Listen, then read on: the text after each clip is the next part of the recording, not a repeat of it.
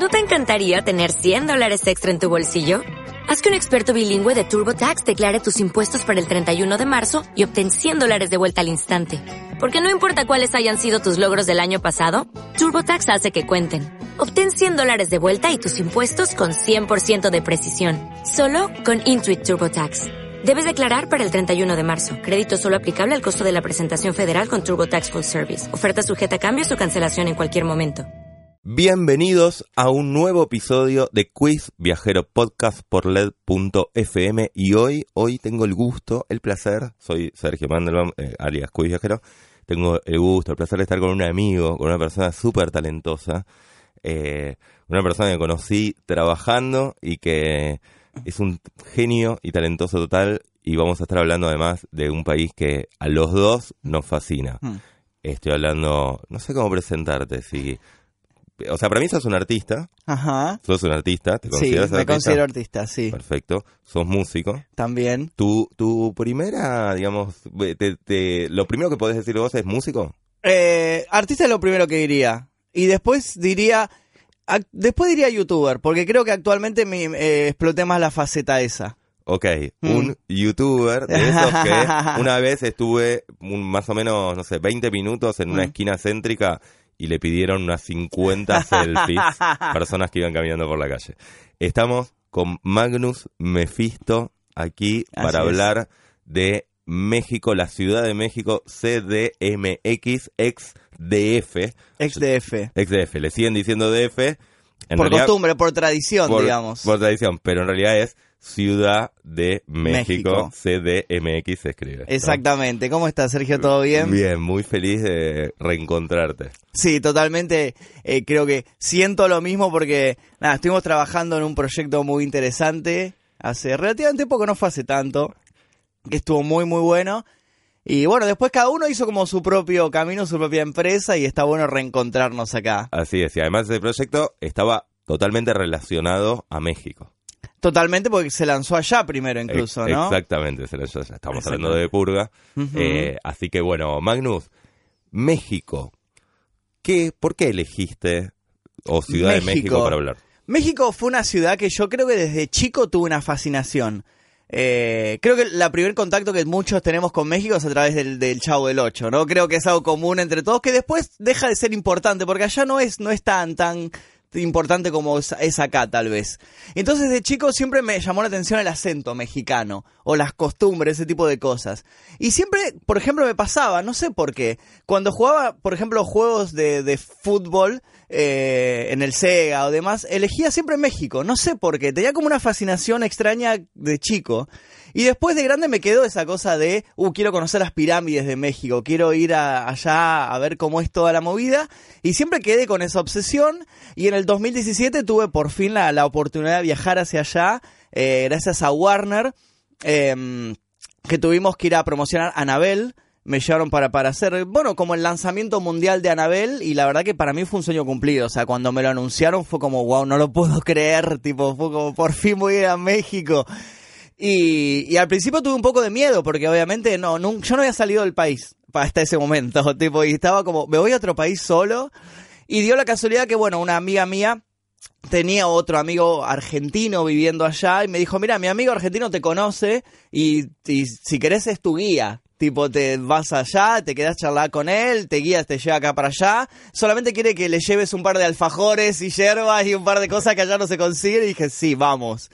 Eh, y bueno, me encontré ahí con, con un amigo, que, gran amigo que se llama Elías, que bueno, lo conocí en ese viaje y después cuando volví también. Y, y ahora cada vez que un argentino viaja para allá me dice, che, ¿me puedes contactar con Elías? Y lleva alfajores, mate. Claro, y él ya ¿no? se consiguió su pequeño ahí currito de... Vende, de hecho, ahora tiene una multinacional que vende yerba.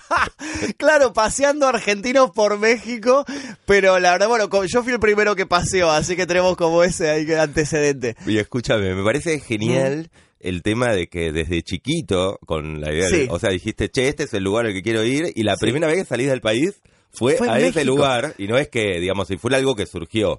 Entonces, me imagino mucha expectativa Hmm. y después Hmm. una realidad. ¿Cómo fue el encuentro con esa realidad? Fue hermoso. Eh, la verdad que no, no- salió todo perfecto, no, no hubo nada malo realmente. Una sola cosa mala, ahora lo voy a marcar qué. Pero bueno, el viaje en sí fue planeado, como te digo, por Warner. Me dieron tres días de viaje y después yo me quedé cinco días más por mi cuenta. Les dije, bueno, cambiame el pasaje de vuelta y yo me pago esos cinco días allá porque la verdad que en tres días no me alcanza para nada para conocer. Eh, al principio cuando fui me, me mandaron un hotel súper, súper lujoso eh, que se llamaba Radisson. El Hotel Radisson Paraíso, que para mí era como, wow, ¿qué estoy haciendo acá? Quiero, me interesa más el día 4. y bueno, en realidad, el viaje originalmente fue eh, planeado porque iba a ir a un lugar que se llama Xochimilco. Perdón. Porque cuando vine para acá había muchos árboles que están tirando esas semillitas, ¿viste? Y me tragué todas. Estamos en primavera. Estamos en primavera. Me tragué todas. Eh, el lugar, el viaje fue planeado por un lugar que se llama Xochimilco, la isla de las muñecas, un lugar muy terrorífico que tiene una leyenda de que vivía un tipo y que un día apareció una nena muerta y que el espíritu lo empezó a perseguir, empezó a colgar bebés a lo largo de toda la isla. Gracias. Y después quedó como tradición que la gente venía y colgaba, colgaba muñecos de bebés. Y la isla está llena de muñecos de bebés súper creepy, súper tenebrosos. Y el, el viaje ya así arrancó hermoso. Para mí fue como, wow. Perdón, ¿a, cuánto queda de la ciudad, del centro? Queda lejos, queda lejos porque vos tenés que ir, eh, fuimos en, en unas combis tardó como una hora y media. Xochimilco. Se Xochimilco llama? se llama el lugar. Una hora y media y después te llevan hasta el lugar, tenés que ir en unos pequeños botecitos que se llama chinampas, que son como unos, como las góndolas de Venecia. Son muy similares porque vas por un canal muy angostito y llegas hasta el lugar. Ese viaje fue hermoso, aparte fuimos de noche, llovía. No, fue una, fue espectacular eso. un genio, Magnus. Eso fue para mí fue increíble, fue un antes y un después. Luego de eso quedé por mi cuenta allá en México, porque ahí ya terminó el viaje de Warner, ahí terminaba. Ahí yo ya me tenía que haber vuelto, pero me quedé.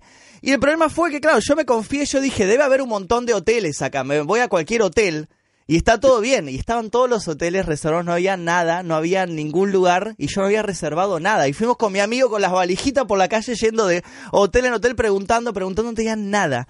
Y tuve que pasar las primeras dos noches por mi cuenta, tuve que ir a un hotel alojamiento, que allá se llama motel que sirven también, se puede pasar una noche, pero sinceramente debo decir que pasé mucho miedo, porque se escuchaban discusiones, se escuchaban golpes, y te juro que la primera noche agarré y había una mesita con una silla y trabé la puerta con la mesita. Te lo juro, te lo juro. Y yo estaba con mi amigo le dije... O sea, tuviste mucho más miedo en el, en el motel... En el motel... Que en la, el lugar terrorífico de noche con lluvia, con bebés que salen... Que, con bebés con Muertos que, reviven, digamos. Ahí yo la pasé re bien. Ahí yo la pasé re bien. Yo le tengo mucho más miedo a los vivos que a los muertos, realmente. Pero después en el motel la pasé muy mal. Esa primera noche fue terrible, me acuerdo. Y después ya, al día siguiente apenas amaneció tipo 9 de la mañana, me levanté súper temprano y dije, chao, me voy. Y le dije, consigamos otro porque no voy a pasar otra noche acá. Y conseguimos uno más lindo, uno mucho más presentable ahí. Y me quedé ahí después. No había wifi, pero estuvo bien igual. Cosa que después, en el segundo viaje, yo ya lo arreglé. No había wifi, pero la probabilidad de, sobrevida era más alta. Era mucho más alta, mucho más alta. Eh, y después en el segundo viaje ya lo arreglé y alquilé un hotel ya. Reservé uno más lindo. Un youtuber, ¿qué prefiere? ¿Wifi o vivir? Está difícil, ¿eh? Está, está ahí equilibrada las dos cosas, ¿eh? Yo en ese momento elegí vivir. En ese momento dije, voy a vivir.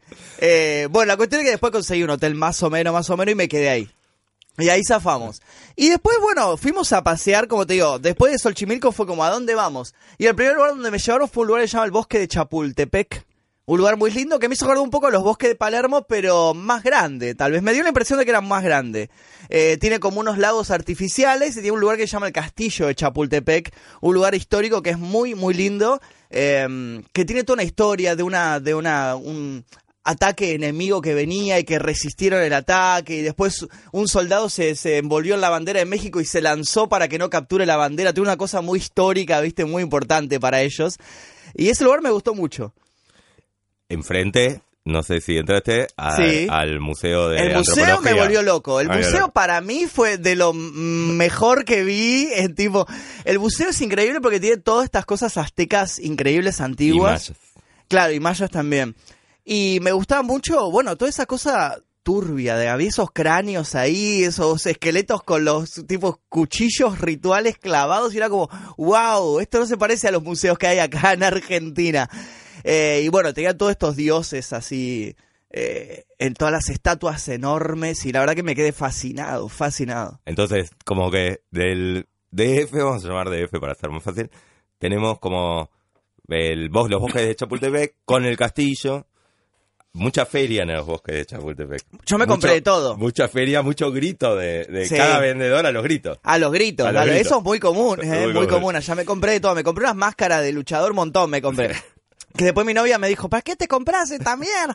Le digo, no, yo la voy a vender acá, las voy a ven-". no me la compraron nada, no vendí ni una. Hay, hay una historia ahí, digamos, de- Eh. con los con el- los luchadores, con hay uno en especial, una película, nosotros la pasaba, la, la hicimos el revival en, en Macabro. Em, sí, sí, sí, el del santo. El del santo. el del santo. Gran, gran personaje Gran histórico personaje. de allá, pero lo, lo adoran al santo, es como... Bueno, eh, México, no sé si te dio esa sensación, pero Mm. tiene eso, ¿no? De la cantidad de, digamos, la cultura, la Sí. cultura de México, ¿no? Es, o sea, vos caminás y sentir que, digamos, la cultura se expresa en todo, ¿o no? Sí. No sé si te dio esa sensación. Totalmente, totalmente.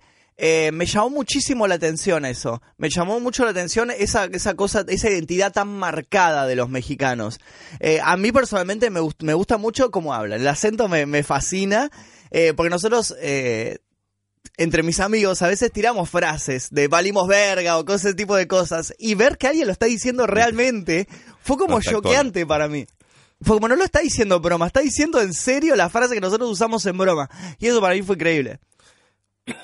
Eh, Bosques de Chapultepec, Hmm. tenemos el castillo de Chapultepec, tenemos el Museo de Antropología, es uno de los mejores museos del mundo. Es Enorme. espectacular, es enorme y de los más lindos, porque además está tan bien puesto, toda la cultura azteca, la cultura maya, que además, digamos, eh, ahí también un poco te haces la idea de por qué fue una, una civilización tan avanzada la, la cultura maya. la cultura Totalmente, azteca, ¿no? totalmente. O sea, cuando vos ves ahí las, la, digamos, la arquitectura que tenían y Hmm. pensás en los años en que hicieron eso y, y no tenían contacto con Europa, digamos, que, que se supone que eran las civilizaciones avanzadas, eh, ves que estos estaban a la par o arriba Arriba. de los europeos. Cómo te extraño, mi amor, ¿por qué será? Me falta todo en la vida si no estabas. Cómo te extraño, mi amor, ¿qué puedo hacer? Te extraño tanto que voy a enloquecer. Bueno, dijiste el- los bosques de Chapultepec, que es un Sí. parque que es bastante céntrico, o sea, bueno, porque está en medio de la, Turístico. está, está en medio de la Sí, ciudad. eh, sí, muy turístico. Con el castillo, Mm. que también es muy lindo y que vale la pena entrar. Muy lindo, muy lindo, mucho, bueno, mucha cultura, muchos cuadros de los virreyes que había allá en México, eh, mucho traje típico colgado, bueno, la verdad que me, me gustó muchísimo el castillo. Y enfrente tenemos eh, uno de los mejores museos del mundo, que es el Museo de Antropología. Recomendadísimo. Para mí eso es indispensable. Si vas a México, tenés que ir al museo sí o sí. Perfecto. Mm. Bueno, ¿qué más hiciste? Después me fui, después de haber visto el museo, las pirámides, todo, dije, tengo que conocer estas pirámides sí o sí en persona. Y bueno, nos fuimos a Teotihuacán, a conocer las pirámides del Sol y de la Luna allá en Teotihuacán, que fue un viaje increíble. Eh, me pareció como si fuera y viajar, como ejemplo, de Capital hasta La Plata, para que te des una idea, Perfecto. porque fuimos en micro, un micro especial en una terminal de micros, una terminal de, de ómnibus como, como, cual, como retiro, como una cosa así. Eso me llamó la atención. Y había un micro especial que te llevaba hasta ahí. Eh, y allá fue, nos tocó un día muy caluroso, muy caluroso. Yo me fui encima cero preparado, me fui con chupines negros. Botas, cuero, tachas, me fui bien. Mag- Magnus, el día, en el día, una remerita y, y bermudas. Bueno, me fui con remera sí tenía, pero lo- los chupines fue una pésima idea. Si van a, a las pirámides hay que escalar mucho. Eso sí, yo no sabía. Eh, las escaleritas son muy angostas. Son muy altas. No hay, no hay que escalar, hay que subir escaleras. Hay que subir escaleras, no, no es escalar, no, se digamos, imaginen. No se imaginen que hay que llevar eh, grampones ni nada. No, no, son escaleras muy angostas, muy chiquitas, que yo digo, ¿cómo metían los pies acá, digamos, lo- los nativos de este ¿No te, lugar? no te preguntaste primero cómo, cómo las ¿Cómo? construyeron? Bueno, eso ya, no, eso se sabe que son extraterrestres, eso ya sabe que tuvieron ayuda alienígena, eso lo hablamos en otro podcast si quieren. de- ¿Tenés un video en YouTube de eso? Todavía no, todavía no, pero buena. Hay que, hay que, hay que hablar sobre esto. Después vamos a hablar sobre esas teorías ahí de civilizaciones antiguas. Eh, pero no, me sorprendió eso de las escaleritas tan angostas, ¿viste? Y además, uno, por ejemplo, cuando ve las fotos decís, uh, esto va a ser muy místico, esto va a ser increíble, yo vi las pirámides, va a ser increíble. Y después llegas a la pirámide y estaba lleno de turistas. Vamos, vamos a aclarar ese tipo de cosas. Porque uno no se lo imagina esto, ¿viste? Llenísimo estaba, repleto de turistas. Pará, vos imaginaste que iba a estar lleno de aztecas originarios. No, pero pensé que no iba a haber tanta gente, la verdad, para ser honesto. Estaba repleto de gente. Eh, y era como subir, eh, como hacer una fila, porque íbamos una tras del otro, una tras del otro, y se llega a caer uno acá y nos arrastra a todos hasta el final de la pirámide y nos morimos. Eh, y estuvo muy interesante. Las pirámides me gustó mucho. Tardamos un montón en escalarlas. Un montón. Subirla, ya voy a aclarar. En, ya, claro, perdón. en- para mí fue escalada, porque fue tan difícil realmente. Para mí fue tan difícil que fue una escalada. Fue como. Iba medio como agachado, ¿viste? Como medio. No iba caminando como una escalera. Iba como medio in- inclinado. Subiste a las dos a la del A las la dos. La segunda ya no podía más. La de la luna ya estaba como. Ya estamos. Ya, ya- la otra ya la vi ya más grande. ¿Y qué pasa arriba? Arriba es increíble porque ves todo, todo la ciudad, pero tenés una vista panorámica increíble y todos, todos suben y es re loco porque están en la cima y levantan las manos como si estuvieran haciendo una genkidama, ¿viste? Una cosa así. Y decís, qué loco, es para cargar energías, una movida así. Te, te quiero, te quiero contar una anécdota. Yo estaba ahí en México. Sí. Tenía pensado, yo estuve un mes y medio más o menos. Sí. Estaba trabajando, pero tenía días libres, días con más trabajo. El trabajo era también empezaba tarde, era un festival de cine de terror. Claro. Eh, pasé una noche en un cementerio. ¡Guau! Pasé una noche en un cementerio. Me encantó, ¿eh? Eh, proyectando en el cementerio una película de terror. Mirá. Eh, pero bueno, entonces una mañana veo, todavía no había ido a las pirámides, Sí. veo en la tele que era un eclipse de sol. O sea, a ver, era un eclipse mundialmente, ¿viste? Como los eclipses de sol que hacen la superprensa. Era un eclipse de sol. Yo me había olvidado que había un eclipse de sol. Y entonces estoy mirando que arranca el eclipse de sol. Y digo, me voy a la pirámide del sol a ver el eclipse de sol. Ya o sea, está. se tiene que abrir una compuerta. ¿O no? Se revela, sale acá todos los dioses salen. Obviamente no, no fue una idea original la mía. Ah, ok. Me fui, o sea, agarré, estaba desayunando en el hotel, ¿eh? el eclipse de sol era, eh, empezaba, o sea, se tapaba todo el sol dentro de una hora y media. Dije, ¿con qué me puedo ir? Agarré pum, me fui. Tardé una hora y media en llegar, llegué justo. Justo. Y claro, no fui el único que pensó Todos dónde pensaron. ver el eclipse de sol que en la pirámide del sol. Gente de todo el mundo va. O sea, es como un evento que sucede cada 60 años y que va gente de todo el mundo. Wow. Así que obviamente el eclipse de sol la pasé en la filita, en la filita de turistas, empujándonos unos al otro para llegar arriba y todos levantando, Levantando los brazos y esperando que se abra la compuerta que te lleva a la octava dimensión. Obvio, obvio que se revela ahí los dioses. Exactamente, pero Eh. ese, ese es alucinante. No, fue increíble. Realmente es muy lindo estar ahí y se, se sigue sintiendo como algo muy extraño, medio extraño, o sea, por la estructura. Eh, ese tipo de cosas decís, wow, mirá, pero acá caminó una civilización completa por acá y yo estoy parado en este lugar. Y la verdad que a pesar de que, bueno, como te digo, está lleno de vendedores, está lleno de turistas, está lleno, llenísimo, lo seguís sintiendo, o sea, se conserva esa, esa energía o ese tipo, esa cosa mística que realmente vale la pena ir, realmente es muy, muy interesante. Eso sí, también, con respecto a vendedores, nos pasó que nada, está lleno de vendedores. Y los vendedores están a la busca de, nada, de, de turistas con dólares. Y nosotros éramos argentinos, no teníamos un peso. Y el tipo nos quería, tipo, había uno que nos quería vender un cuchillo que después lo compramos. ¿Te lo Y- vendió? Me lo ¿Te lo vendió, vendió? pero, pero lo vendió barato igual, ¿eh? El tipo nos tiraba un precio. En un momento nos tiró una vivada que nos dice, el cuchillo se lo dejo a 10 pesos, 10 pesos el cuchillo. dijimos, 10 pesos, era un cuchillo así ceremonial que yo lo tengo, está buenísimo. Dijimos, 10 pesos, re barato. Entonces fuimos y dijimos, hey, sí, 10 pesos cuchillo. Sí, sí, 10 pesos americanos. Me dice, ¿qué? Nada, dale, amigo. De esos son dólares. ¿Qué me estás diciendo? 10 Un pesos genio, americanos. Un genio. un Te atrapaba un genio, y... genio, genio, genio. Después se lo- el marketing y perdóname. Sí. Te lo vendió. Lo sí, vendió. pero se lo compramos barato. No se, se lo compramos tipo 50 pesos mexicanos, una cosa. No se lo compramos tan caro. Tan caro no era. Igual estaba bueno, estaba bueno. Y después me compré un aparatito que es como si fuera una vasija que tiene como un puma. ¿Podemos, podemos adjuntar a este podcast cuando subamos la foto del cuchillo. Sí, sí, por favor, por favor, te, te la paso la foto. Obvio, obvio. Eh, que tenía una, una, me compré un aparatito que tenía una, una um, figura como de un, como un leopardo, o un felino, ¿no? Y vos supuestamente vos lo soplabas y te hacía... Te hace el ruidito, viste, el gruñido. Y el tipo lo hacía súper bien. Yo, yo lo compré y dije, uy, yo quiero ese también. Es al día de hoy que no... ¿Sabes que lo estoy usando de porta saumerio? Lo estoy usando porque no. Al día de hoy que nunca entendí cómo se soplaba para hacer... Magnus, caíste en la trampa. Caí, pero de una manera. Caíste en la Cada trampa. boludez compré. Cada. no, pero estuvo lindo igual, ¿eh? No, eso sí, vaya con cuidado ahí porque está lleno de vendedores que te, te arrastran. Te, te dicen, eh, eh, comprás, comprás, venga, venga. Y son cosas que deben hacer el tipo ahí en su casa. Esto lo hace el tipo ahí con plastilina, ¿no? Y después te lo vende. Pero vos decís, uh, esto lo usaron los, el- los, Los los- aztecas. los aztecas, hicieron un sacrificio. Con esto mataron a los españoles. Mentira, mentira. Lo hizo el tipo en su casa, lo pintó ahí con acrílico.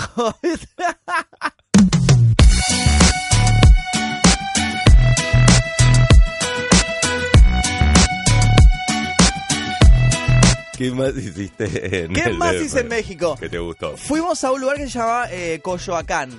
eh, un barrio muy típico que queda medio alejado también. Ahí está el Museo de Frida Kahlo. Yo no soy muy fan de Frida Kahlo. Pero mi amigo dijo, vamos, por, por ahí está bueno. Eh, que era la casa donde vivía esa. Creo que se llama Casa Azul, creo que se Sí, llama. Casa Azul. Casa Azul. Estaba lleno de gente, no entramos. Había una fila como de dos cuadras y el, y el precio era carísima la entrada, 200 pesos, cuando el Museo de Antropología estaba 50 pesos la entrada. Entonces dijimos, está todo bien, pero no, no, no voy a pagar 200 pesos por dar una vuelta a una casa. Magnus, quiero saber si después de este viaje aprendiste que en los lugares turísticos lo que hay es turista. Sí. Aprendí, pero como te digo, viste, fue mi primera experiencia. Después ya la segunda, la segunda ya me concentré en otras cosas. Ya. Para, ¿Y quedaron paseando por el, por el barrio? Paseamos por Coyoacán, pasa- paseamos, había una plaza muy linda. Es hermosa la plaza. Hermosa la plaza. Hermosa y aparte fue el, el primer lugar donde vi que se conservaba esa cosa como antigua. Que en los otros no, era todo más urbano moderno. Y ahí todavía tenía esa cosa de 1850, viste, tipo, eh, tipo el zorro. Se veían esa- esos barrios así antiguos, viste, de las casas de dos pisos ese tipo de cosas. Me encantó. Coyoacán me gustó mucho. Es muy lindo, vale la pena ir más allá del Museo de Más Frida allá Kahlo, del que Museo de podés Frida no Kahlo. ir al Museo de Frida No, Kahlo. porque Pero la verdad que yo no vale fui. la pena, es muy lindo. Ah, ¿sí? ¿Vos fuiste al Museo de Frida Sí. Kahlo? Ah, bueno, no, no, no, no, no entré también. Ah, Fui a no entraste. Coyoacán y no entré al Museo de Frida No, estaba muy caro, la Kahlo. verdad. Muy caro. ¿Y ¿Quién es Frida Kahlo? Está todo bien con Frida Kahlo, pero no. bien. Y después fuimos a otro lugar que se llama eh, Plaza Garibaldi, que está lleno de mariachis, es la plaza de los mariachis. Que ahí tenés que tener cuidado, porque vos estás sentado con, con me pasó con, con mi amigo tomando algo, y vienen los mariachis y te empiezan a cantar, y, y si vos no los parás, después te Diez- cobran. 10 pesos. Sí, 10 pesos americanos. 10 pesos americanos te quieren cobrar. Eh, y teníamos que estar mucho con mucho cuidado con los mariachis porque te vienen, te cantan de prepo, así rápido. ta, ta, ta, ta, ta. ¿Cómo frenas a un mariachi antes de que empiece a, a- a correr el reloj del que, No, que te decís, no, no, no, estoy apurado y te vas, te vas. Pero bueno, tuvimos la oportunidad de, de ver. Había una pareja que pagó, así que nos quedamos medio de ahí de cerca filmando a los mariachis. Que mi amigo decía, filmalo, filmalo escondido porque te van a venir a cobrar los mariachis. y ahí había también una especie de museo de, de bebidas alcohólicas. Que había unas bebidas eh, con unas serpientes adentro, con escorpiones adentro, digamos, de la botella, ese tipo de cosas estaban buenísimas. Y eso me, llamó mucho la atención ese lugar. Para llegar a ese lugar, tuve un poquito de miedo, porque está en medio de un lugar que es medio como si dijera constitución. O sea, tenés que caminar por dentro, ¿viste? Y es como, mi amigo me decía, no pasa nada. Y yo estaba como, ¿estás seguro, Elías, que vamos por acá? ¿Estás seguro? Una vez que llegas al lugar está hermoso, es re lindo. Pero claro, de la estación hasta ahí son como cinco cuadras que son Heavy. raras. Son heavy, son heavy. Pero el lugar sí está... Pero no pasó nada. Nah, no pasó nada, No tenía pasó razón, mi Hay- amigo. Hay, mucho más temor. A mí también, digamos, Mm. me pasó cuando, Mm. cuando fui, digamos, eh, mala prensa, México. Sí. En algún punto es el tema de la inseguridad. Eso es cierto. Después vos estás allá, Nada que ver. No. nada que ver, obvio, te puede pasar algo como en cualquier ciudad grande de cualquier parte del mundo. Exacto. Pero Pero no, pero no, es un lugar viví tranquilo, caminás tranquilo. tranquilo. Súper O tranquilo. sea, tranquilo no en el sentido de el tránsito es una locura infernal. Pero digo, es una ciudad como cualquier ciudad. Eh, mira, estás atento, qué sé yo, y eh, no pasa absolutamente nada. No pasa nada. De hecho, nosotros, eh, a la segunda vez que yo fui, bueno, ese fue mi primer viaje, fue hasta ahí. Esa fue la primera vez hasta ahí. Hasta la Plaza Garibaldi. Hasta de ahí, te tomaste el avión y de después ya me volví. Después ya me volví. Nada, después repetimos algunos lugares. El centro, fuimos a pasear, ¿viste? Bueno, al- no hablaste nada del Zócalo, de eso. Podés, si querés, lo metemos en el segundo viaje. En el segundo viaje fuimos para el Zócalo. Ok, fuimos para el Zócalo entonces volviste. ¿Por qué volviste? a promocionar otra película. Eh, fuimos a promocionar La Monja. Otra vez Warner me lleva al año siguiente. Eh, Tu, tu contentura, por decirlo de alguna manera, te como, avisen. vamos, sí. Fue como, esta vez vamos, vamos a hacerla mejor, vamos a aprovecharla mejor. Aparte me pasó algo que me llamó mucho la atención, que cuando volví de México empecé a subir fotos, yo hice varios videos en México viajando y me subió mucho el público de México en mi canal de YouTube. Entonces la segunda, Hermoso mercado. hermoso. De hecho, hoy en día mi público de México supera el de Argentina en mi canal de YouTube. Y dije, la segunda voy a hacer una juntada e hice una juntada que allá le dicen convivencia. O sea, ya al año siguiente tenías tus fans Ya de tenía un México. grupo, pero un montón fueron. Yo no lo podía creer. Yo dije, van a venir 10, 10 pibes y está todo bien. Vinieron como 250 No te- pibes. Yo no lo podía creer. Yo llevé 10 remeras para vender. Para vender. Ah, Para vender. dije. Yo llevé, eh, obvio. A 10 pesos americanos. No, la vendimos como 300 pesos, le, le pusimos un sobreprecio. Pero, pero me quedé sin remera así. Y, y fue como, ah, la próxima traigo más. No, y la verdad que hermoso porque lleno de gente. Pará, ¿dónde, dónde hiciste el, el pero cómo se llamaba la- el encuentro? ¿Cómo se le dicen? Ellos le dicen convivencia. ¿Cómo- ¿Dónde hiciste la convivencia? Ah, lo hicimos, ay, no me acuerdo el nombre, tendría que hablar con mi amigo, porque lo hicimos en un monumento, también un monumento que es al aire libre, no recuerdo ahora el nombre. ok, pero No- no digo, pero tu amigo dijo... Este eh, es el lugar para hacerlo, como eh, si te dijera, es el planetario. lo- sí, mi amigo, dijo tu amigo. Mi amigo me dijo, vamos a hacerlo acá, que es este lugar. Es como, Perfecto. como si fuera el planetario de acá. Y vinieron 200. 200 ¿Y qué, pibes. ¿Y qué haces en una convivencia? Eh, bueno, yo llegué eh, y fue como, hola, ¿cómo están? Y vinieron todos como a saludar y mi amigo fue como, bueno, espero, vamos a ordenar, nos ordenó en fila. Yo tengo un video de eso, después, lo- después les paso. Tu amigo de... Mi amigo era como mi manager ya en ese Tu momento. amigo, tu amigo es el que hace guita con vos. Obvio, El obvio. El que te saca el 90% de la ganancia. Obvio, obvio, obvio. Mi amigo ordenó Hagan todo. fila, me vuelvo Hizo loco. fila, empezó a vender las remeras Escuchame, y empezó a sacar ¿no fotos. es increíble que, pará, me parece uno todo, ¿no? Sí. Chiquito, el chavo. Decís, México es el lugar que más quiero conocer. Nunca saliste del país. Salís del país va- y al primer lugar que, te, que vas es a México, México. porque te lo proponen. Ah. Al año siguiente volvés y hay gente haciendo fila para boludo. ¿No es increíble? No, fue, para mí es un sueño, para mí es un sueño, para mí es una cosa que todavía no, no caigo, todavía no caigo. De hecho, te digo, yo quedé enamorado de México, tipo, quedé locamente enamorado de decir, mi futuro está acá, tipo, me quiero venir acá. Porque acá es como, a mí lo que pasa, por ejemplo, en Argentina, me cruza gente por la calle y me saludan como si fuera uno más, como el diariero. Me dice, hola Magno, ¿cómo andás? Tipo, como me cruzan todo el tiempo. Pero allá en México, al ser extranjero, es como que te ven como, wow, tipo, viene un argentino, tipo, el youtuber argentino, y te ven como si fuera mucho más importante de lo que uno es. Realmente, vamos a ser honestos. Acá los argentinos se dan cuenta, se dan cuenta de que no sos. Pero escúchame, aló, pod- andate, pero a los dos años tenés que irte de nuevo, tenés que irte a otro país, porque se van a dar cuenta. Se van a dar cuenta, se van a, no sé, después ya se van a echar las pelotas de cruzarme en el metro todos los días, tipo viajando como otra vez. Entonces, el segundo viaje, vas de nuevo, vas para otra película, haces una juntada, me olvido el nombre. que convivencia, Una le dicen convivencia. ellos. Sí. eh, tenés tus fans y qué más haces, ¿cuánto tiempo te quedas? Ahí me quedé menos días, me quedé seis días, si no me equivoco. Me quedé tres días por Warner y tres días por mi cuenta, si no me equivoco. Eh, pero me quedé en un hotel lindo. Ahí ya reservé un hotel, eh, me lo consiguió mi novia. Mi novia me dijo, te voy a conseguir un buen hotel ahora. Y me consiguió un hotel nuevo, un hotel que se había eh, creado hacía un año. Tenía wifi, era... ¿En qué barrio? Ah, ¿En, en qué, eh, eh, como le dicen allá? era Eh, como, si, si no me equivoco, la Condesa era. Era un lugar eh, cheto, chetísimo. Chetis. Condesa y Roma. Condesa Además, y Roma. Condesa estás al lado del, eh, del parque de Chapultepec. Sí, exacto. Co- Condesa es un barrio bastante nuevo, que en realidad era una, eh, un- una pista de... un hipódromo era. Mira.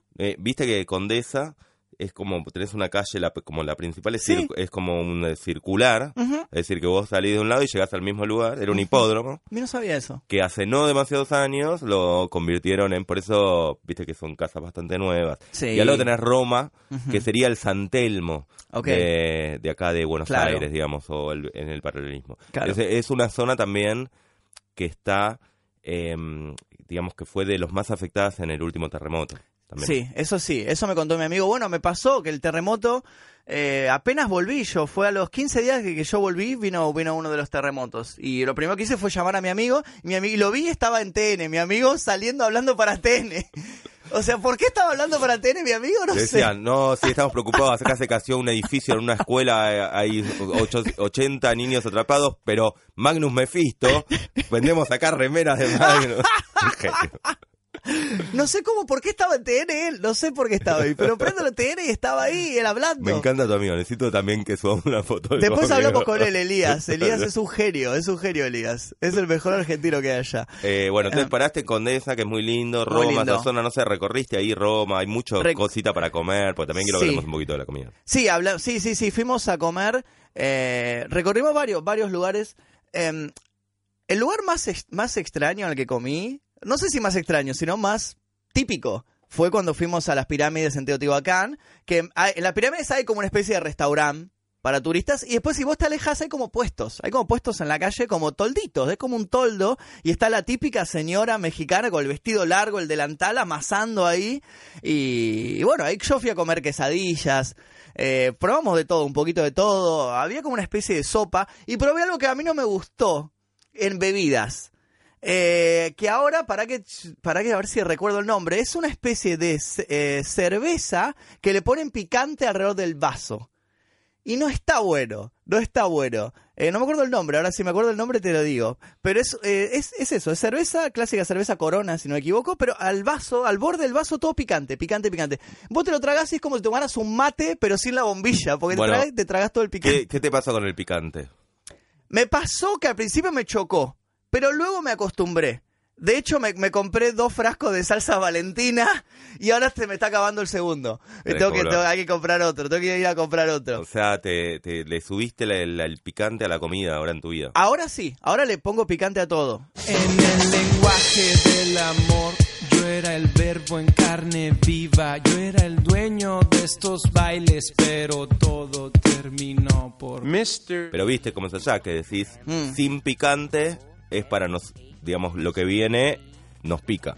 Sí, Cuando te dicen, le decís, no, poquito picante, recontra pica. recontra. Y cuando te dicen muy picante, andate a la, o No sea, lo pruebes. No, lo No pruebes lo pruebes porque morís. directamente porque si no es estás muy acostumbrado fuerte. a morir, pero en serio, o sea, la pasás mal en serio. La pasás muy mal, vas a empezar a llorar y todo, ¿eh? Porque ellos tienen como una tolerancia al picante, que eso me sorprendió, hasta las golosinas le ponían picante.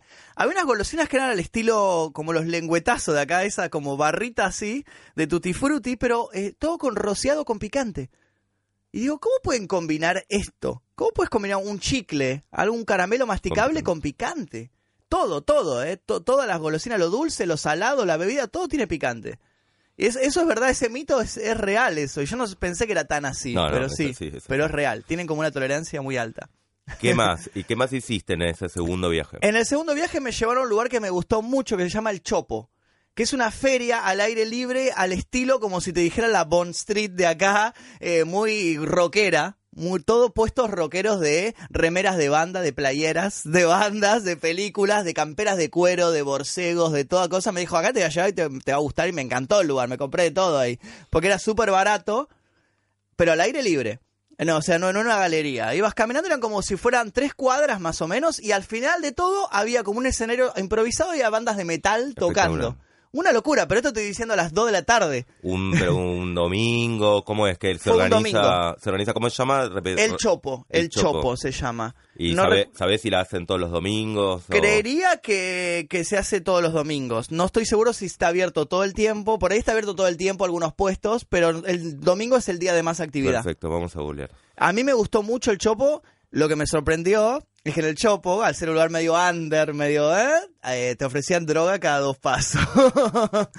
Eh, eso me sorprendió. Fue la primera vez que me, me, cho- me choqué con eso, digamos. O sea, porque hasta ese momento era todo muy turístico, muy familiar, digamos. Fue el único lugar donde había tipos paseando y te decían, eh, eh, Perico, Perico, ¿quieres mota de la rica? No sé qué.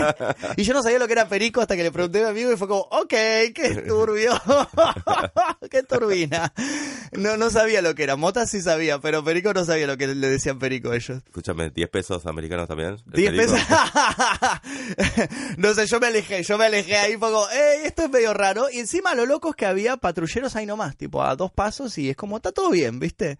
Bueno, ahí fue un lugar, ese fue un lugar medio under. O sea, si les gusta la movida como under, metalera, rockera, ese tipo de cosas, creo que el Chopo es un lugar para visitar. Eh, todos me empezaron a decir, ay, comprame esos borseos, comprame eso, compré. Todos, mis amigos empecé a subir historia en Instagram, todos, todos querían que, que les compre cosas. Yo me compré un gorrito de aviador, eso que tiene las orejitas que nunca lo usé. Hasta ahora al pedo me lo compré de vuelta. Me, me gustó mucho igual. Úsalo, cortalo con el cuchillo y fíjate qué podés hacer. Y después, creo que el, el último lugar al que fui, que ese fui por mi cuenta, porque yo quise volver al Museo de Antropología. Mi amigo ese día trabajaba, no me podía acompañar y estaba cerrado. Si no me equivoco, los lunes cierra el museo. Y fue como, ¿y ahora dónde voy? Y encontré un museo de Ripley's. Ripley's, believe it or not, aunque usted no lo crea. Y me gustó mucho el museo de Ripley's. Me gustó mucho. Fui solo a pasear y está el museo de Ripley y el museo de cera. El museo de cera es medio bizarro, pero está divertido, te cagas de risa. Eh, y el museo de Ripley me gustó porque son todos como experimentos. en- Así que uno, que uno va y no sé, camina por un puente y que todo alrededor gira y salís súper mareado y ese tipo de cosas que está buenísimo. Ese me gustó mucho, lo recomiendo mucho también. Buenísimo. Y que caminar por el Zócalo, bueno, el Zócalo es impresionante. El digamos. Zócalo es hermoso. Que toda la parte céntrica, que también es una parte que tenés edificios de 1400, Sí, o sea, sí. digo, eh, eh, pasa algo único Sí. eh, que en México, en todo México, que es que hay edificaciones de, digamos, eh, de la época del Renacimiento, la- digamos, del Renacimiento de Europa, ¿no? O sea, Claro. eh, pero te- te- eh, cosa que no pasa en ningún otro lugar de América, No, eso, ¿no? No, O sea, ahí te das cuenta de lo avanzados lo que estaban avanzados con respecto estaban. a todo el resto. Y el centro tiene mucho de eso, Mm. la parte céntrica. La parte céntrica tiene muchísimo y a mí lo que me sorprendió que la parte céntrica tiene, por ejemplo, de este lado vas caminando y tenés de este lado un montón de puestos, no sé, venta de remeras, shopping, viste, tipo de cosas súper modernas. Y de acá tenés una catedral antigua, súper y- gigante y decís, wow, mira cómo girás la cabeza y tenés un contraste de época, pero increíble. Tenés algo súper histórico de este lado y súper moderno de acá. Y es como que varios lugares como conservaron, como lo pusieron como este lugar es histórico, no se toca, pero construyeron todo alrededor. Eso pasa en Mm. todo México y Mm. es muy lindo. Mm. eh, incluso muchos pueblitos, no solo en las ciudades grandes, que, que Sí. conservan muy bien los centros históricos. O sea, Sí. son lugares, hay mucha historia, mucha cosa linda y son lugares que no se pueden tocar. Entonces, No. eh, vas a cualquier lugar de México, o cualquier lugar no, pero digo, los lugares que, re- que tienen, digamos, un poco de historia y eh, te, te encontrás de repente con unos centros increíbles. digamos, Hermosos. Unos lugares increíbles. hermosos y realmente a mí me gustó muchísimo. Bueno, recorrí todo el centro. Fuimos al Zócalo, después un lugar que se llama el Correo, o Correo Central, si no me equivoco, que tiene todo también como unas escaleras doradas, que parecía el Titanic, parecían las escaleras del Titanic por dentro, hermosas, y también se conserva todo muy, muy antiguo. Y, y nada, recorrimos un montón por ese lado. La Plaza de la Independencia, creo que se llama también el lugar central. Bueno, ahí me pasó que en el segundo, el primer viaje estaba vacío. En el segundo viaje había toda una feria, una feria como de colectividades y vendían, ah, bueno, vendían ahí en las ferias eh, los chapulines disecados, los grillos y, y probamos ahí los chapulines disecados, que no eran tan feos como yo pensaba, era como papas fritas realmente, vamos a ser honestos. Sí, me gustaron. Cristian nos dice que sí. Nos dice que sí. Sí, nos era como papa frita, Papa ¿eh? frita. realmente no me, no me sorprendió tanto. Sí, yo pensé que digo, esto lo voy a morder y va a tener todos los intestinos del... Perdón, no, no sería lo que les vendieron papas fritas con, Con forma de hecha- grillo. Con forma de grillo. Turistas. Éramos, era como, estamos regaladísimos ahí, ¿eh? Regaladísimos. Eh, Algo que me interesa hablar Mm, con vos, mm. que es la gente en México. mm, sí, ¿Qué te pareció? ¿Qué, qué, qué... La gente me llamó mucho la atención. Me, me gustó mucho, eh, nada, charlar con la gente. Realmente me parecieron súper, por lo menos conmigo fueron todos súper amables, súper buena ondas todos. Desde los, no sé, de los taxistas, ¿qué pasaba? Que yo tomaba un taxi y abría enseguida el Google Maps, ¿viste? Porque digo, esto, vamos, vamos, vamos a chequear que me esté llevando por un lugar correcto. Y dieron súper buena onda todos. No tuve ningún problema con nadie, o sea, con nadie en ningún momento. Y la verdad que, más que nada, yo tuve mucho rato con adolescentes, como te digo, en esa, esa convivencia que hice, y eran súper buena onda todos, súper buena onda. Y bueno, me contaban que les gustaba lo que yo hacía porque a ellos, por ejemplo, yo en mi canal hablo mucho sobre religiones, sobre satanismo, ese tipo de cosas, y ellos me decían que ellos vienen de familias que tienen una fuerte, fuerte tradición cristiana, ya en México es mucho más fuerte que acá. y me contaban eso, que a veces le chocaba, bueno, que sus familias le tenían esa, esa cosa, esa presión de la, de la religión y que habían encontrado como en mi canal algo que coincidía más con su forma de pensar y ese tipo de cosas, como, wow, qué loco eso, qué loco ese tipo de cosas. Eh, y encontré, bueno, en la juventud o en los adolescentes, como una ¿cómo decirlo? Como el tipo de juventud que había acá, no sé, en el 2007 u 8. Por la forma de vestirse o la forma de pensar, digo, encontré como eh, eh, una especie de tribu urbana que acá ya no existe más. Pero allá en México todavía está presente esa cosa más fuerte de, de del rock, del metal o ese tipo de cosas del lado musical, que por ahí me interesa mucho a mí, que acá todavía ya no está tan presente actualmente. Acá se volvió más como a ritmos latinos, trap o ese tipo de cosas. Y allá tienen toda esa, esa cultura del rock under, de las bandas de garage, que está muy fuerte allá. Y eso me gustó mucho realmente en los adolescentes y en la sociedad joven de allá. La gente en México, más allá de esto que, que contás de los jóvenes, es, muy buena onda, muy buena onda.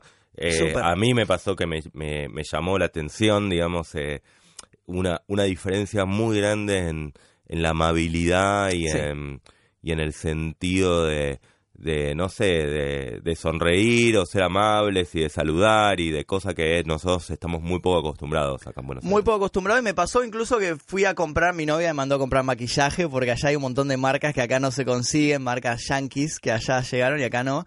Y yo fui sin saber nada y los empleados eran súper, súper amables. Incluso llamaban a otras sucursales para ver si tenían y me decían, mañana va a llegar o pasate por allá.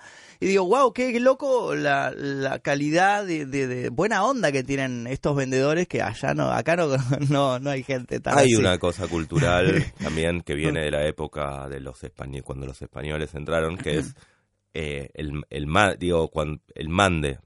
el mande. el, mande, ¿no? O sea, mm. el mande es una expresión que se usa cuando... Común. común y es, mm. eh, como yo te diga, Magnus, y, vos, digas, en vez de qué, decís mande. Y mande es de mandar. Mande es mandame. Mandame. Digamos, de una cosa bastante eh, sumisa, digamos, ¿no? Sí. Y que, que tienen como muy arraigado, que obviamente no es no, no, no tiene buenas Digamos, no es algo lindo. No. Pero mm. que, pero que está relacionado con esa amabilidad y buena onda. Sí, sí. De hecho, eh, Están como muy culturalmente acostumbrados a ser serviciales. Exacto. Exacto. Recuerdo en un capítulo del Chavo que incluso Don Ramón le dice, no se dice qué, se dice mande. Tipo, como que lo reta por, por en vez porque en vez de decir eh, mande decía qué. Y no estamos, digamos, no, no, no miramos, lo tenemos como si fuera una expresión, pero mande es de mandar. Mande es mándeme. claro, yo obedezco, usted manda, claro. Y es como, wow, wow, realmente me, me, llamó mucho la atención eso. Magnus, mm. para ir cerrando con, con mm. temas que te atañen, la cultura de la muerte en México. Sí. Eh, ¿Qué viste? ¿Qué, ¿Por qué? Ah, bueno, me, topé mucho eso en los museos. En los museos, esa cosa de lleno de calaveras por todos lados, no solo en los museos, en los puestos, en los puestos de venta, los lugares llenos de calaveras yo creo que es una cultura que tiene la muerte, la concibe de una manera completamente diferente a nosotros. Lo concibe como más una, tal vez, festividad, ceremonia, se podría decir. No tuve la oportunidad de ir el Día de los Muertos, es algo que me, realmente estaría buenísimo ir, porque mi amigo me contó que es increíble, todo como se arma una celebración enorme, todos se maquillan, se arman como desfiles por las calles y... Y es muy interesante, realmente me gustaría ver esa parte de la sociedad mexicana y ver cómo, cómo se celebra el Día de los Muertos, que es algo que nosotros, o sea, la muerte la concebimos como algo triste, digamos, ¿no? Y ellos lo, lo ven más como una fiesta, como una celebración. Supongo que viene, bueno, de, de sus costumbres, de, de, sociedades antiguas, civilizaciones antiguas, que la veían diferente y que les quedó, les quedó y realmente me gustaría mucho, fue una cuenta pendiente. Para mí el Día de los Muertos es una cuenta pendiente de, de ir para allá. Armamos, Magnus. Olvídate. Vamos, yo también me muero por ir. Así que vamos. Sí, sí, olvídate, de una, de una. Sí, sí, sí, sí, sí.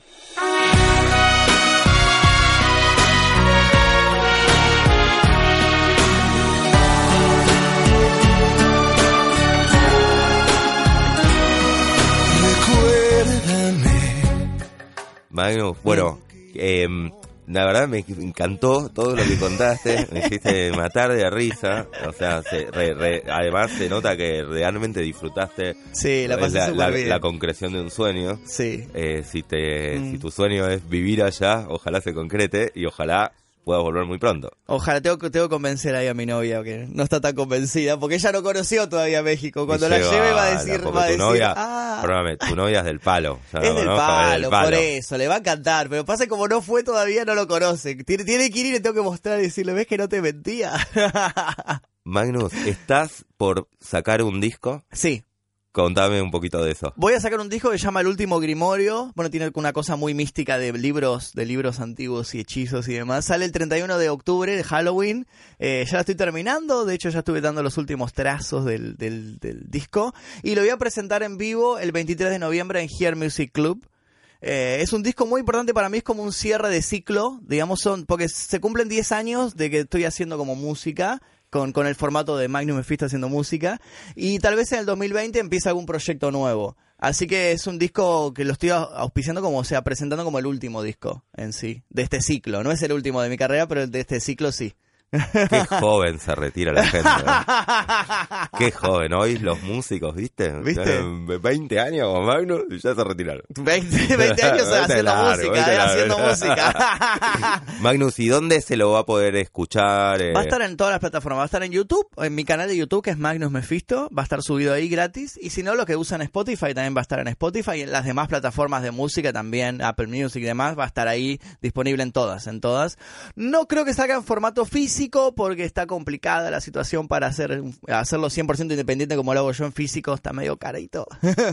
Físico es eh, el disco, viejo formato el de disco. el disco. Por ahora no. Por ahora no, no lo descarto, no lo descarto, pero bueno, no, no sé si en vinilo, pero digo en CD, en formato CD el, el- ¿Se usa? ¿Alguien compra todavía? No, no sé, hay gente que me lo pide, pero digo, wow, yo no tengo en mi casa un reproductor de CD. Sabes que con un viaje estuve en una disquería, me gusta mucho ir por disquerías, Mm. y está de moda una disquería en, este, en Chicago, de esas históricas. Sí. Está de moda ahora el cassette.